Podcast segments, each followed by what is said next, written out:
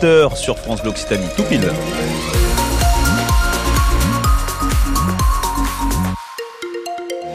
Allez, météo euh, tout pile ce soir, c'est toujours gris.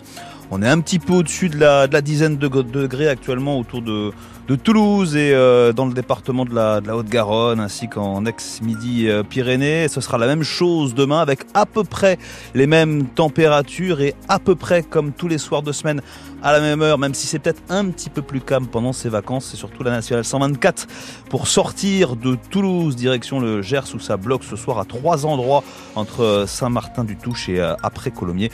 On y revient après les infos Thank you. Présenté par Alexandra Lagarde ce soir. Bonsoir. Bonsoir Alexandre, bonsoir tout le monde. Avec euh, tout d'abord ce soir la une de votre journal, cette usine de paracétamol qui va ouvrir en début d'année prochaine au sud de Toulouse. Oui, elle va ouvrir sur le site de l'Oncopole début 2025, une première en France et même en Europe. Depuis le début des années 2000, il n'y a plus en effet de production du principe actif du paracétamol sur le vieux continent. Les laboratoires importent donc leurs matières premières d'Asie ou des États-Unis, une dépendance qui provoque même parfois des pénuries. Mais l'usine Ipsophène devrait changer la donne en fabriquant 4000 tonnes de paracétamol chaque année, une grande quantité grâce à une nouvelle méthode de fabrication imaginée par l'entreprise Ipsophène donc.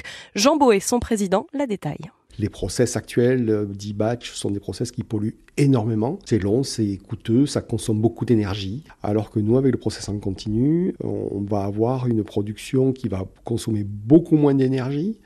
Euh, et qui euh, va aussi euh, générer beaucoup moins de, déchets, consommation de beaucoup moins de solvants. En moyenne, il faut 7 jours pour produire un kilo du principe actif du paracétamol. Avec notre process, on espère tomber à 5 heures. Une différence énorme qui explique justement le gain en termes de, de consommation d'énergie, ce qui permet d'envisager à nouveau une relocalisation de l'industrie en Europe et en particulier en France. Vous venez d'entendre le président du groupe Ipsophène et demain à 8h moins le quart, nous serons avec le président de la future usine de paracétamol à Toulouse.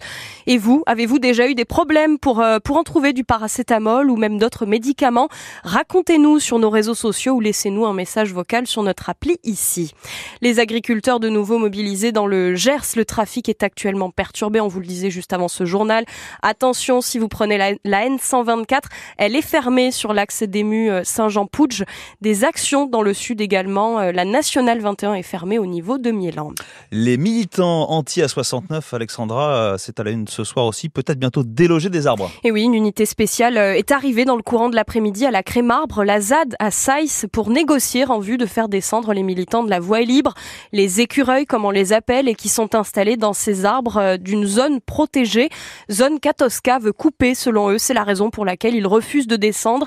Ils ajoutent que le concessionnaire s'était engagé à ne pas le faire en dehors des périodes autorisées, c'est-à-dire entre septembre et octobre. L'actualité de ce lundi, c'est aussi les suites de cet incendie ce week-end dans une usine de batterie à Vivier dans l'Aveyron. On ne connaît pas pour le moment le préjudice financier pour la SNAM, cette société qui venait d'étoffer son activité en se lançant dans le recyclage de batteries lithium-ion. L'entrepôt qui a abrité ces batteries en attente de recyclage a donc entièrement brûlé ce samedi. Bonsoir Pascal Daniel. Bonsoir. Et avec cet incendie, on sait déjà une chose, la SNAM a perdu les trois quarts de son stock annuel. effectivement, la SNAM est autorisée à récupérer 10 000 tonnes de batteries, tout type confondu, par an. Et sur ces 10 000 tonnes, 1200 tonnes sont des batteries lithium-ion, des batteries électriques de téléphone portable, d'ordinateurs, de vélos en provenance de France et d'Europe. Elle les traite, puis elle exporte les matériaux extraits, nickel et fer, dans des entreprises européennes de métallurgie et de sidérurgie pour faire des alliages, des alliages inoxydables, notamment à destination de l'industrie automobile. Samedi, elle a vu disparaître dans les flammes 900 tonnes de batteries lithium-ion, les trois quarts de son stock annuel. C'est comme si sa matière première était partie en fumée. Une perte importante que le directeur marketing du site, Frédéric Salin, n'arrive absolument pas à chiffrer pour le moment. La seule certitude, c'est que l'outil de production, lui, n'est pas touché. Les 130 salariés peuvent continuer à travailler. Il reste encore tous les autres types de batteries à recycler, notamment les piles alcalines. Merci Pascal Daniel pour ces précisions. Et les services de l'État euh, avaient une réunion justement en interne en préfecture cet après-midi pour faire le point sur les risques sanitaires, entre autres. Risques sanitaires euh, qui n'existent pas selon la préfecture. En tout cas, c'est ce qu'elle a affirmé ce week week-end. Une figure de la résistance au Garonnais s'est éteinte, on l'a appris dans l'après-midi. Il s'agit de Gilbert Delpy, mort à l'âge de 96 ans. Ce haut-garonnais originaire de Haute-Rive s'était engagé dans la résistance à l'âge de 16 ans. C'était en 1944. Ses obsèques civiles auront lieu vendredi à 11h à Haute-Rive. Et après une matinée difficile, le trafic est revenu à la normale à la gare de Toulouse-Matabio cet après-midi. Et oui, c'était la pagaille un petit peu ce matin. Vous y étiez peut-être. Des trains supprimés, d'autres retardés jusqu'à 5 heures euh, de retard sur les TGV, les intercités et les TER dans une moindre mesure. Les axes concernés, Toulouse-Paris via Bordeaux, Toulouse-Marseille également. Le trafic a été rétabli en fin de matinée dans les deux sens pour revenir progressivement à la normale aux, alentours de 15 heures. À l'origine de cette situation, un suicide au sud de Montauban tôt ce matin.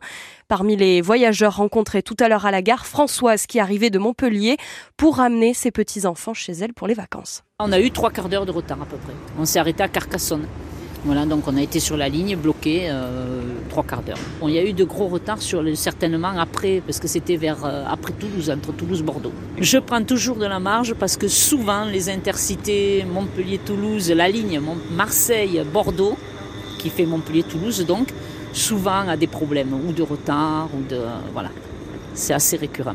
Et quand on a les petits-enfants, alors du coup je prends de la marge parce que ben là je suis très embêtée parce que si j'ai mes petits-enfants que je reste sur Toulouse, qu'est-ce que je fais? Avec deux, deux petits, c'est pas facile. Et donc je rappelle à présent la situation est rétablie à la gare euh, Matabio après de fortes perturbations ce matin. Et puis dans quelques instants on parle rugby dans 100% Stade Toulousain. Oui, oui vous êtes là, c'est bien. Retour sur la 15e journée de Top 14 notamment si je me trompe pas. Exactement. Mais avant un petit mot peut-être euh, de Pro D2 et cette info tombée en fin de matinée. L'entraîneur des avants de l'USM euh, est mis à l'écart et ne sera pas remplacé dans un premier temps. Les Sapiakés stagnent à la 12e place du championnat, 4 points seulement devant le barragiste euh, le Biarritz Olympique, qui est barragiste. Euh, une raison peut-être de cette mise à l'écart. Et donc, euh, d'abord des nuages